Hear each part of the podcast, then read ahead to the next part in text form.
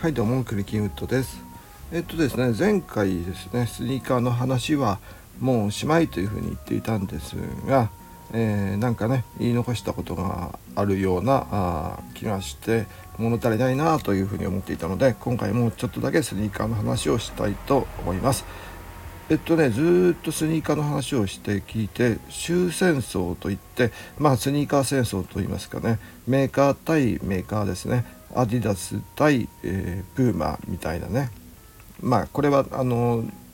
兄弟対決なんですけどもナイキ VS アディダスからナイキ80年代のねナイキ VS リーボックとかね、えー、それが、えー、この間のスニーカーヘッズの時に、えー、カスタマー VS カスタマーということで、え消費者同士で奪い合うということでねオークションだったりあるいは街で、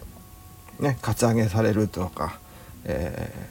殺人事件までにもなってしまうという話ですね。えでまあ今もね限定モデルとかねそういうのが出てまして、えー、つい先日ですかね10月の28日かな29かなえっ、とね、え、ナイキと堺とアンダーカバーのね、え、これが LD ワッフルっていうんですか、え、がね、え、発売されましてねでこれ私もねちょっとね欲しくてですねまあサムネにも画像貼り付けちゃいましたけどもその日ですね即完売なんですよね発売日に。でねそれでもねちょっとねひょっとしたら売ってるまだ残ってんじゃないかなとかねもう一回見返したんですけどやっぱりなくてねそれで他のサイトを見るとねなんとねもう次の日にはねオークションに出てたんですねこれが。で メルカリとかにもね出てますしね、うん、それがねただすごく法外な値段じゃなくてね割となんていうかねどんくらい、えー、まあ定価がね2万900円だったかな。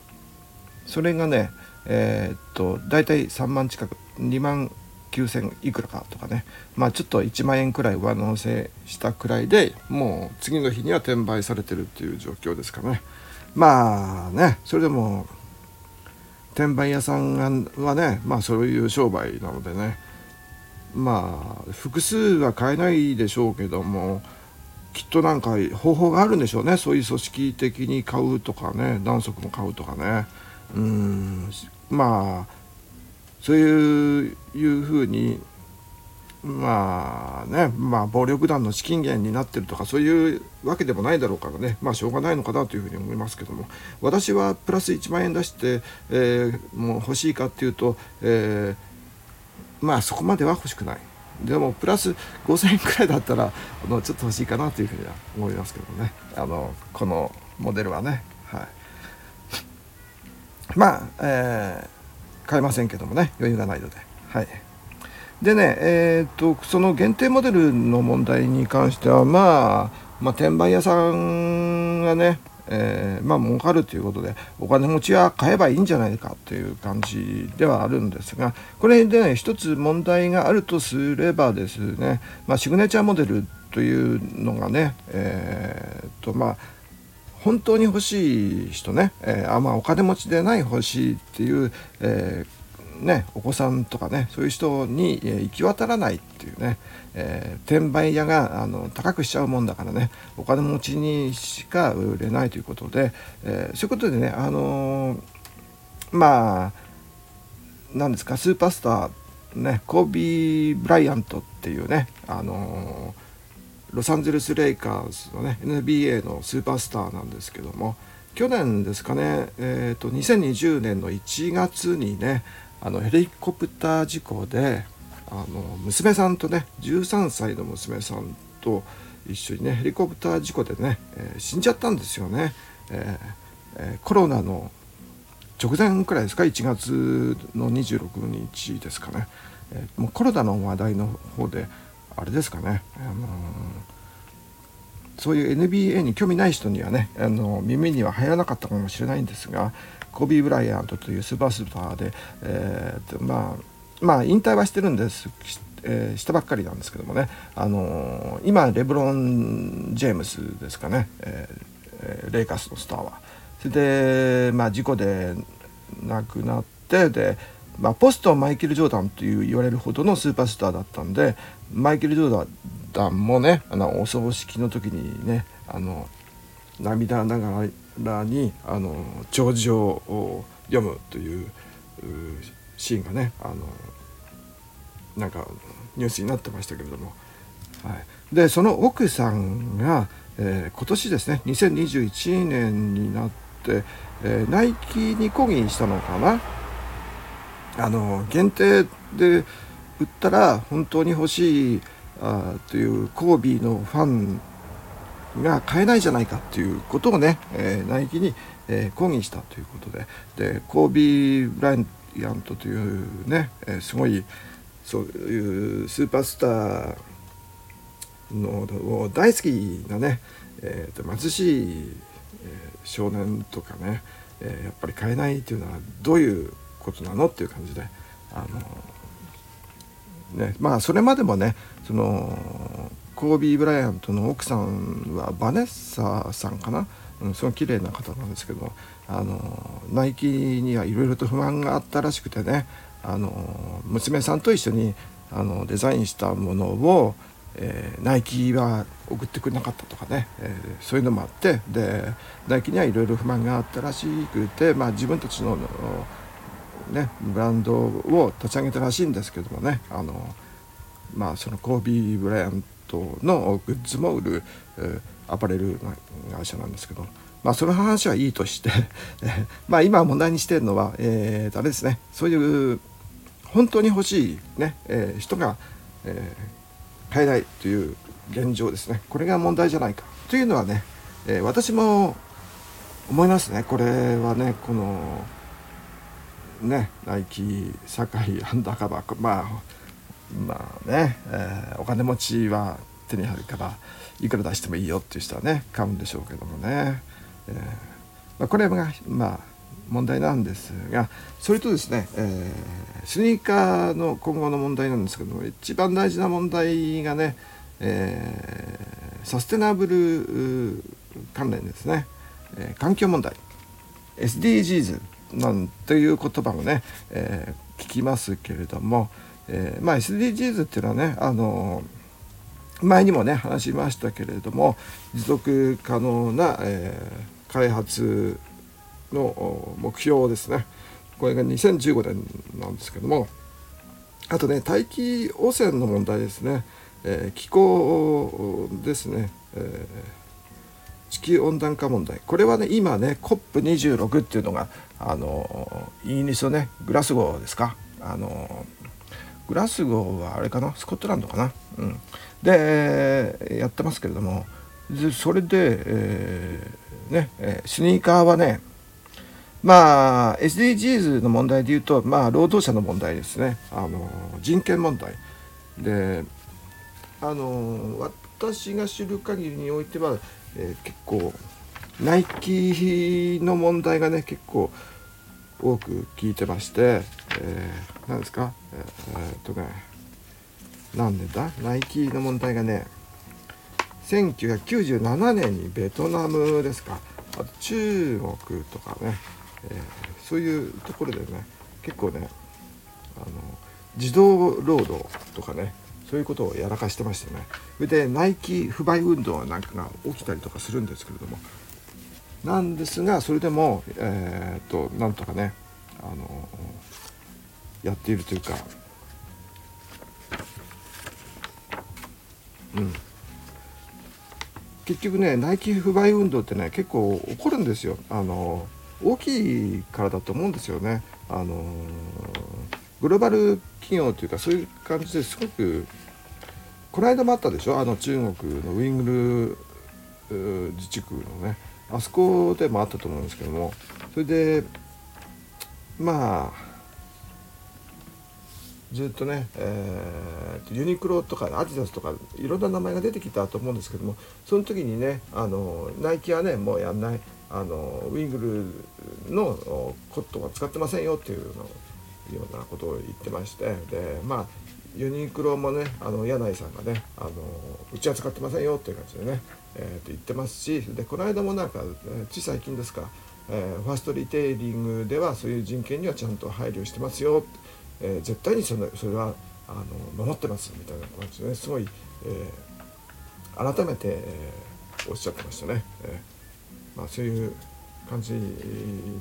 なか、えー、で、えーまあ、スニーカー業界ですね、えー、も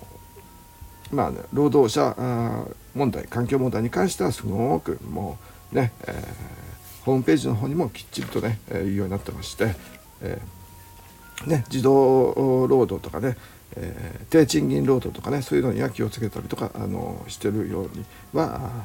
なったようですね。えとちゃんとなんていうか明確に、えー、発表してるとね、えー、労働者問題はクリアしてますよっていう感じでね、えー、ナイキだけじゃなくてね、えー、他の、うん、なんですか、えー、と日本のメーカーとかのねアシックスなんかもうね、えー、ちゃんと出してますしでアディダスとかねプーマも、うん、そういうことをね、えー、ちゃんと言ってます。でその大気汚染ね COP26 の話ですけども大気汚染というか地球温暖化ですかねでこの温室効果ガス排出削減の国際的枠組みの協議なんですけどもこれはね、あのー、まあ、1992年から始まってる地球サミットから始まってるということなんですけれどもね。えーと、なんですか1997年だけかな？あの京都議定書があってで、まあ、2015年だから6年前ですかね、えー、パリ協定というのがありましてこれでねあのーえー、ねえー、なんですかマイナス1.5度かな？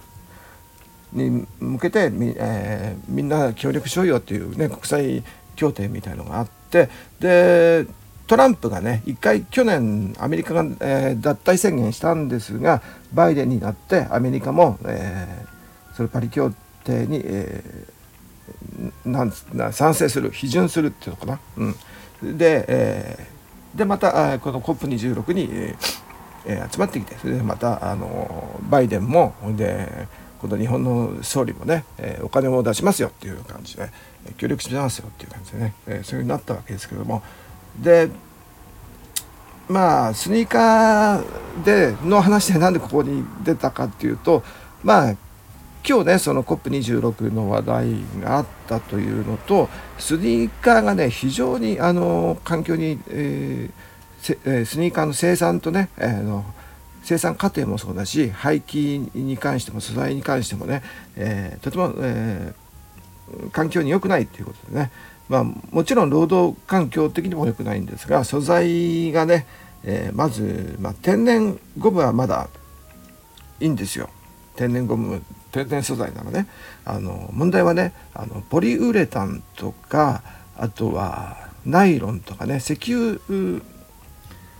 を由来のね、え、化学繊維ですね。ポリウレタン系ですかね。あの結局ねあのゴミ燃えるゴミに出しちゃうわけじゃないですか。そうするとやっぱり石油由来の燃えるゴミっていうのはあの炭素が多く含まれているわけですからね、えー、炭素化合物ですからねもともとがなので、えー、大気汚染が激しいということで二酸化炭素がね、えー、結局出るわけで土に帰らないゴミになってしまうわけででねあのー、まあなるべくそういう環境に優しい素材を使うということでいろいろね、えー、大手のメーカーもねスニーカー業界も今そっち方向に流れているんですがまあ全部それにするというのはやっぱりすごくねいきなりそういうのは難しいみたいだしすごくコストがかかるんですよ。なのであのまあねユニクロとかもやってますけども結局あのリサイクル素材とか、えー、天然素材ね、えー、オーガニックコットンを使ったとかね、えー、そういうものっていうのはちょっとねお値段の方に響くような感じなんですかね。えー、でまあナイキもねそういうものを作ってますしあとアディダスがえー、っとリンダじゃなくてえー、っとポール・マッカートリーのお嬢さんは何でしたっけ、えー、ステラあステラじゃないや。クレアじゃなくてなんだっけなんだっけマッカートニー。ですよね、えー、あステラ・マッカートニーか、うん、とね、あのー、コラボしてね、えー、環境に優しいものを作ってりとかしてますし、えー、まあそういう投げれにはねなってます。それであのアシックスのホームページなんか見ますとねやっぱりあのその環境に優しいものを作るとあとまあ労働環境に関してもそうですけれどもそういうものを作ってますよという感じで。でリーボックは、まあ、アディダスに買収されたらしいんですけどやっぱりね、えー、そっち方向には行ってます。まあ、全体的な流れがねあのグローバル企業の、まあ、スニーカーに限らずですけれどもそういう方に、流れてますね。脱酸素社会ですか。で、まあ、COP26 ということででまあ今日のニュースとかでもねあのスウェーデンの環境保護活動家のえー、っとねあのお嬢さんグレタさんねグレタ・トゥーンベリさんが、えー、で2018年のポーランドの、えー、COP24 の時ね当時15歳で、えーと、とスピーチしたのかなすごい。えー、ね国の偉い方々の前でねあのあなた方は子供、うん、自分の子供たちを何よりも愛していると言いながらその目の前で子供たちの未来を奪っています。なんつってね、えー、やめて今すぐやめてくださいとかってね、えー、15歳ですよ。の娘さんがねいきなり国のトップの偉い190カ国全国のね、えー、の前に出て、え3年前ね、えー、そういうスピーチをしたんですね。で今年ですね、え18歳になってもまたね、えー、ですかあの各国のね偉い人の前でそういうことをおっしゃっているわけですよ。あの偉いですよねすごいしっかりしてます。それでまあまあ、反対にねそういうね、えー、なんですかあのまあ、グレタさんの主張はね、まあ、二酸化炭素を出さない脱炭素社会で自分でできることをね、私もしてますし皆さんもしてくださいっていう感じで。で政治家の人は指導指導者はあのリーダーは国のリーダーは偉い人は特に考えてくれないから何にも変わってないじゃん今までね。そのパリ協定からえー、6年も経ってる何も変わってないじゃないかっていうことをね、えー、すごい言葉は、えー、あねえー、言葉強くしてね荒くして、え、おっしゃってましたけどもね、え、本当にねそうだなとは思いますね。うん、そうやって何もやってないな変わってないなと思います。でまあ私たち庶民がねできることっていうのは何だろうというふうに思うんですがただあのそういったね産業例えばえっとねえー、畜肉を食べないとかね。そうするとあの、ね、お肉屋さんとかねあのそういう肉畜産業とかの人はね、えー、困っちゃいますからね。いろんな産業にも影響があるわけで。で、ね、石油関係とかねそういう産業構造がね、えー、変わらなきゃいけないし本当に消費活動も私たちも、えー、変えなきゃいけないんで、えー、ただ私たちにできることね私たちっていうか私ですね,、えー、ね自分にできることは何かっていうのを考えました。私は私でね。でグレタさんはあのねあのお肉を食べないとかね、えー、ビーガン食ですね、えー、でまあ牛のゲップとかのメタンとかが良くないとかねやっぱ二酸化炭素が良くないということあとね飛行機に乗らないっていうのがすごいですね。うん、飛行機の燃料がねやっぱりすごい、えー、燃料使ってますからね。それでね、えー、まあ国の中でもそうですし世界中でもそうですしね、えーせっかくうんと二酸化炭素の排出をね抑えてもね飛行機がね、えー、ちょっと飛ぶだけでもねもうかなり、えー、の二酸化炭素を出すということなんで、えー、グレタさんは飛行機に乗らないらしいです。で大陸間の移動はヨットで行うらしいです。でねあの服はね買わないらしいんですねグレタさん。で最後に買った服。今18歳ですからね一番おしゃれに気を使いたい年頃ですよね。でね普段も割となんかね見た感じあのおしゃれな感じに見えますけどもなんかあれですね。あの買わないらしいんですよ。あの擦り切れたりねほころびったりしたのはねなんか自分でね繕ったりねあの縫ったりして修繕してねそれで着てるらしいんですね。うん。すごいですよね。すごい、うん、これででまあグレタさんはそれで何でしたっけ？なんとか障害。えー、っとえー、っとねなんかえー、となんとか障害があるんですよね。なんとか、えー、成長障害でしたっけ。えー、っとね。アスペルガー症候群だったかな。うん、なんとかあ、えー、ねえー、ちょっとね一回止めますね。もう一回。ちょっとね一回調べます。はいそうですね。今調べましたがアスペルガー症候群。まあ自閉症というんですか、えー、まあ、そういうのがあると。で強迫性障害も出てると。まあ強迫性障害っていうのはあの時にもねえっ、とスニーカーヘッズの時にも言いますけどまああのなんですかね一種の不安障害に近い感じですかね。同じ行為を繰り返す障害ですよね、えアスペルガー、障害は、まあ、発達障害、えー、ねえー、自閉症ですか、うん、であとは選択的、えー、無言無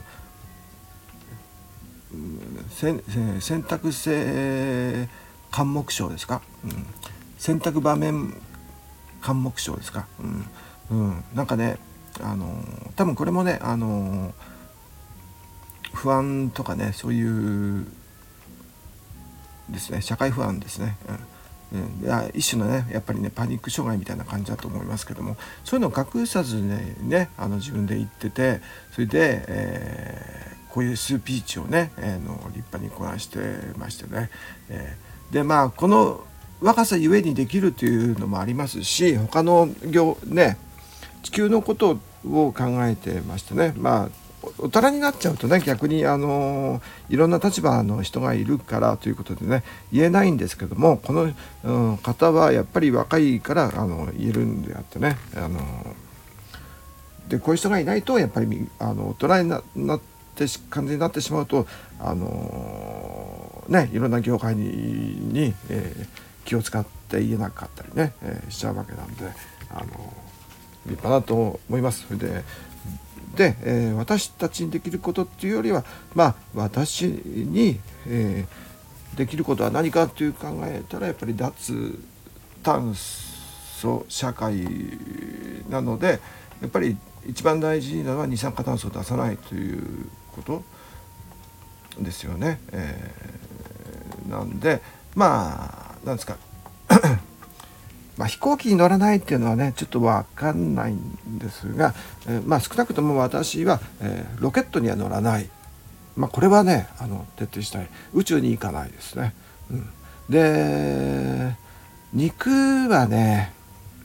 あのまあ時々はね、えー、週1くらいにするとかね、えー、自分のできる範囲であの私はあのしたいと思っています。週1くらいはあのお肉も食べたい。で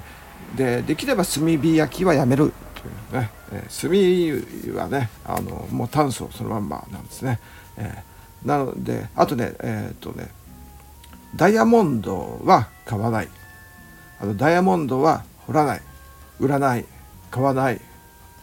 うん、ですかね、えー、でダイヤモンドのでかいものとかね、え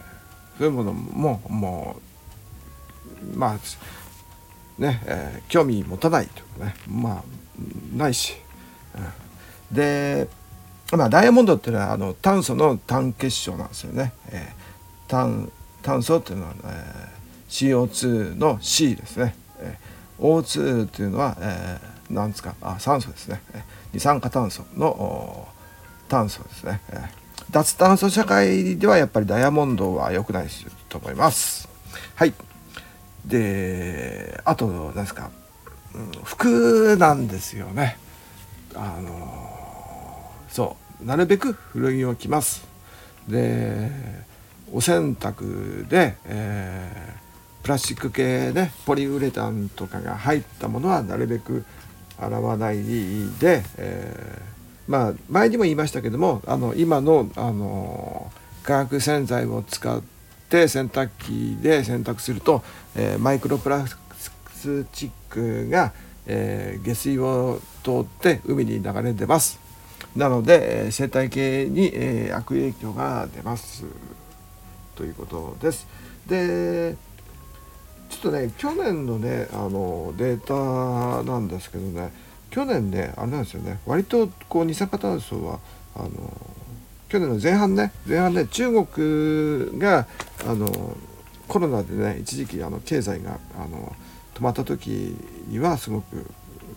大気汚染的には良かったらしいんですけども逆にねあのプラスチックごみがね増えたらしいんですよ。で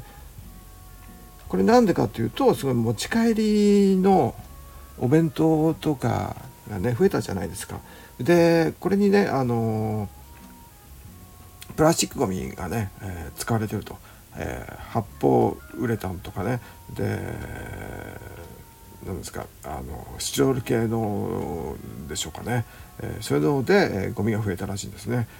あの何ですかやっぱ全部プラスチックですもんね大体。あの、うん、でまあそれがデータに残ってますのでまあ持ち帰自分の容器で今そういうねあの運動してる人も、えー、私の知り合いであのインスタとかで載っけててねあのマイ容器とか言っててあのなんですかあの野菜とかねそういうのがね今大体あのビニール袋に入ってたりとかするますでしょ？あのナイロン袋とかね、うん、あのなんかヘナヘナ袋みたいなやつ。だそういうのをやめてなるべく自分であのパッターあパッターじゃないタッパーを持ち込んだりねえー、っと自分の鍋を持ち込んだりとかして、えー、毎容器持参っていうね、えー、そういうことを私はしてますよっていう感じでね人に押し付けるんじゃなくて私はしてますよっていう人がね、えー、時々、えー、ちらほらしたりいたりします。うん、であとまあ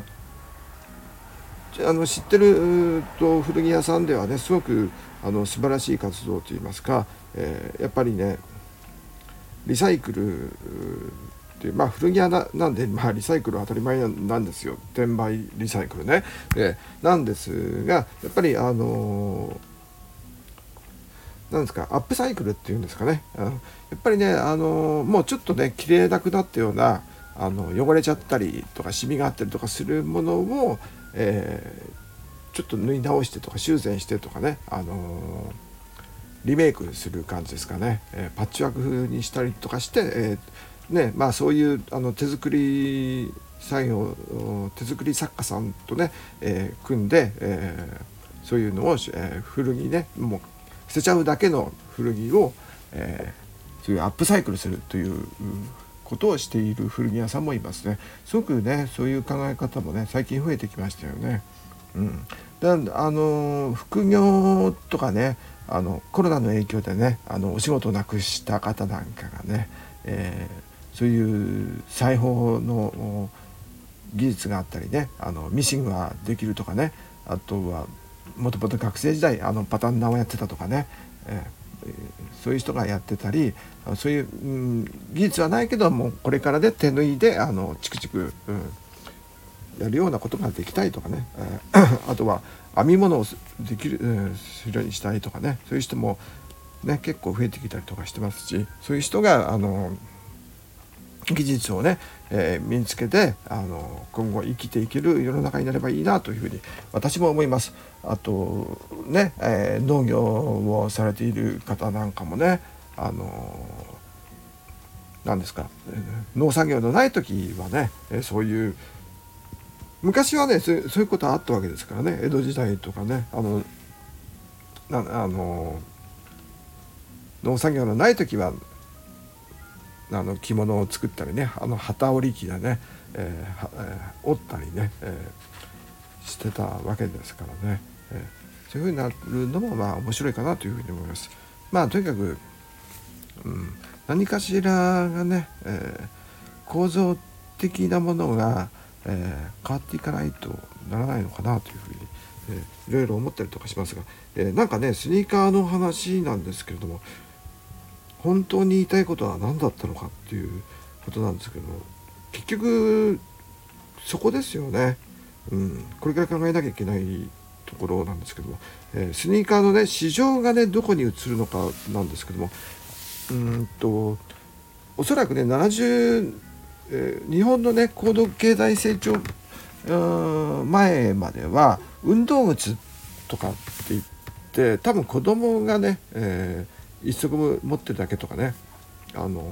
大人でもやっぱり一足二足持ってるだけでね、うん、で今結構ね何足も持ってるじゃないですか。みんな誰でも、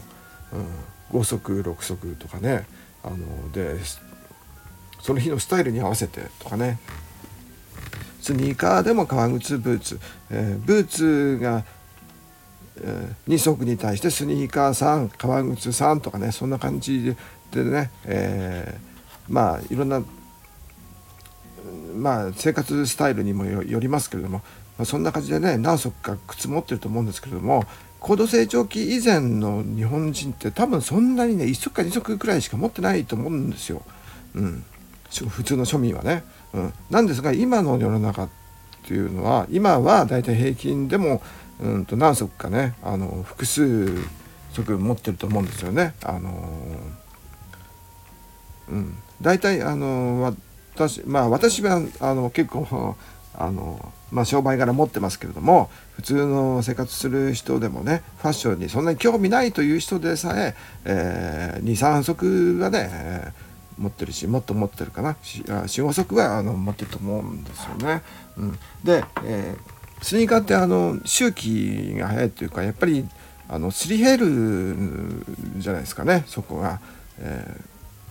ー、ゴム底じゃないですか。それで、え、やっぱり摩擦によってすり切れるのがやっぱり、えー、速くてね、えー、走る人なんかね特に速いと思うので、えー、穴が開いちゃったりとかね、うん、しますし、うん、どう考えても消耗品なんですね、えー、なので環境には悪いのは当たり前なんですが、えー、まあそういうのをね、えそういう意味で、えーと、いや燃やさなくてもいいようなものを作っている会社もあることはあるんですよね。えでそれがねえー、いくつかあるんですが何ですか？えー、っとね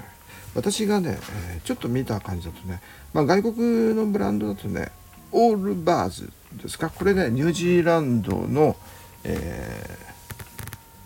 メリノウールですか？ニュージーランドのウールです。ニュージーランドの、え、会社で、え、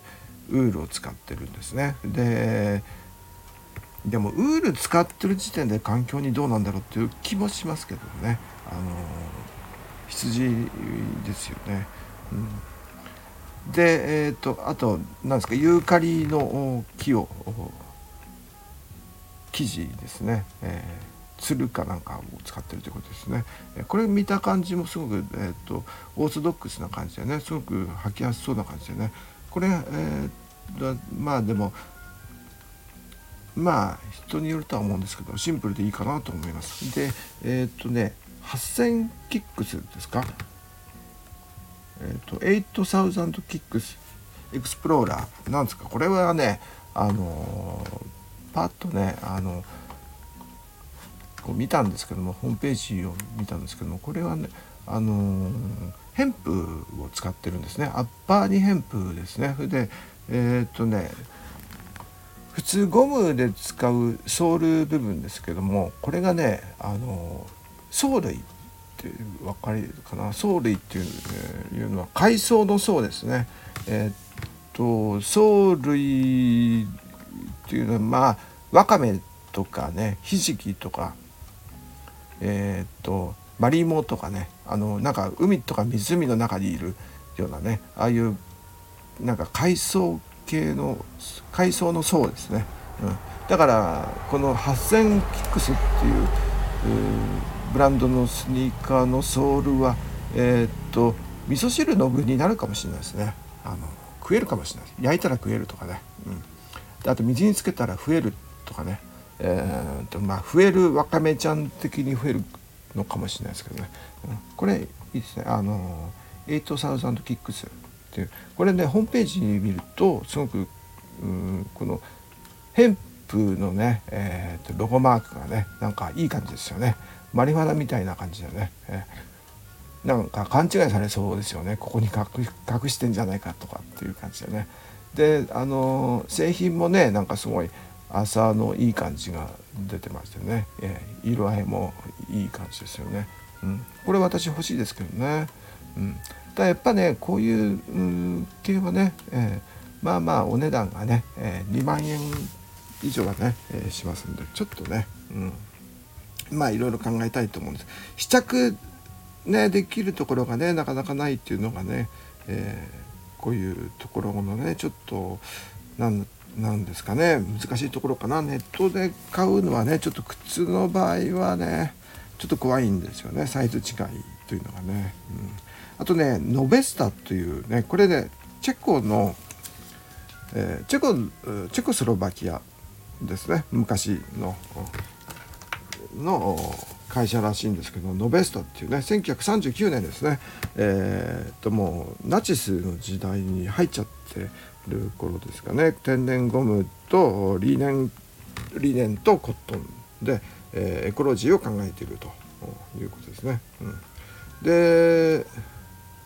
このベスタというのもね、えー、なんかうんとねこれ軍物のね東欧の軍物のねトレーニングシューズをね、えー、古着屋さんで見たことある人は分かると思うんですけどあのなんかむき出しのゴムみたいな感じのやつなんですけどもまあこれねノベスターでねちょっと見ていただければ分かると思うんですけどすごくねうーんなんだろうな昔の上靴っぽいような感じ、えー、体幹手術とかねあの古いね、えー、そういうイメージがあるんですけどだから日本でいうとちょっと昔の月星のうんまあいいかそういうこと言わない方がいいですかね、えー、バルカナイズ同製法ですかね、えー、これ、えー、まあもがまあそのまま出てるみたいな感じで、まあ、これも環境に優しいということで。それからですね日本のねあの広島のにから出てきた、えー、ブランドですか。これがねスピングルムーブっていうね、え、スピングルっていう会社で、これがねかっこいいんですよね。で私もね、えー、欲しい欲しいとねずっと思ってるんですけどねなかなかねあのこうチャンスがなくて試着したりとかするチャンスがないので、えー、まあ多分ねあのそのうちあの買うと思います。あの本当にね欲しいんですよね。あのいい感じです。あのでまあなんで言ったのかというとやっぱりねあの素材にこだわってる日本の会社っていうことでね。であんまり知られてないし、えー、まあまあ行ってみたんですけども。でまあ、もちろんねあの日本の月星ムンスターとかですね。あの朝日シューズとかね。あの他のね小さいメーカーも、うん、サステナビリティとかね環境問題に関してはすごくねしっかり対策を考えているだろうとは思うんですけれども。うんとさっきの話に戻りますけどもあのスニーカーの市場がねあの さっき何の話でしたっけ？えーと、みんなあの何足か持ってるっていう話でしたっけ、うん、なのでもう日本人のというか日本はねあの高齢化社会で、まあ、もちろんね健康のためにあのウォーキングブームとかあるだろうしね。売れ続けるとは思うんですが、えー、もう伸びないんじゃないかと。人口はね、えー、減っていくわけですからね。でこれから伸びるのはアジアとかアフリカの方ですしね。あのだいたいあの人口的にもやっぱりアフリカアジアに市場がどんどん移っていくわけでであの今回のね COP26 で、えー、そのねあのやっぱアジアとか南、えー、アメリカとかね、えーえーと、アフリカとかのなんですかちょっとね開発が遅れている地域で、えー、これから市場が伸びるっていうところに、えー、その開発二酸化炭素の、うん、なん環境問題に対する対策の費用がそっちにねお金が流れるということで、えー、きっとねすごい、えー、なんいくらでしたっけ100億ドルでしたっけ、えー、ねそそういうことで、えー、おそらくねあの市場とか、えー、生産地盤もねそっちの方こうアフリカとかに流れていくんじゃないかなというふうに思うんですね。うん、スニーカー市場ですね。まあね中国もねもうなんかいっぱいになってきた感じなので、えー、これからその東南アジアですか、うん、インドとかね、うん。の方に行くんじゃないかなというふうに思います。あとどうですか、えー、人口が多いのはねインドネシアとかですかね、うん、あとやっぱりアフリカが広いですよね。うん、でなんかね、えー、まあ、なんだかんだ言って、えー、今日は全然ね、えー、スニーカーの話をずっとしてきてそれで、えー、まとめる段階になったらねなんかよく分かんなくなっちゃいましたけどもね、うん、とにかく私は、えー、っとナイキ堺アンダーカバーの,、えー、のあの靴が、えー、欲しかったけども、うん、誰か買ってくれるんだったらね、えー、まあ、27センチか27.5くらいのやつ、えー、ね、えー、これ聞いてる人で、えお金持ちの方いらっしゃいましたら、え私に送ってください。え